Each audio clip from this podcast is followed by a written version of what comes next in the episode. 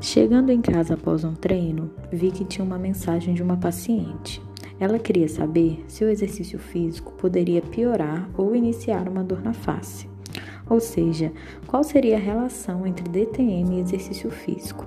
Informei a ela que o que poderia acontecer é no momento do exercício, ao levantar um peso, o paciente trazer essa força também para a mandíbula, provocando as dores clássicas da DTM.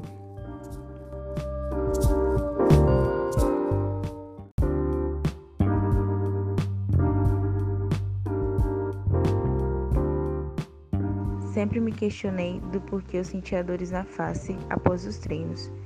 Mal sabia que eu apertava os dentes ao levantar algum peso. Me policiei e fui diminuindo o hábito, concentrando minhas forças apenas no exercício.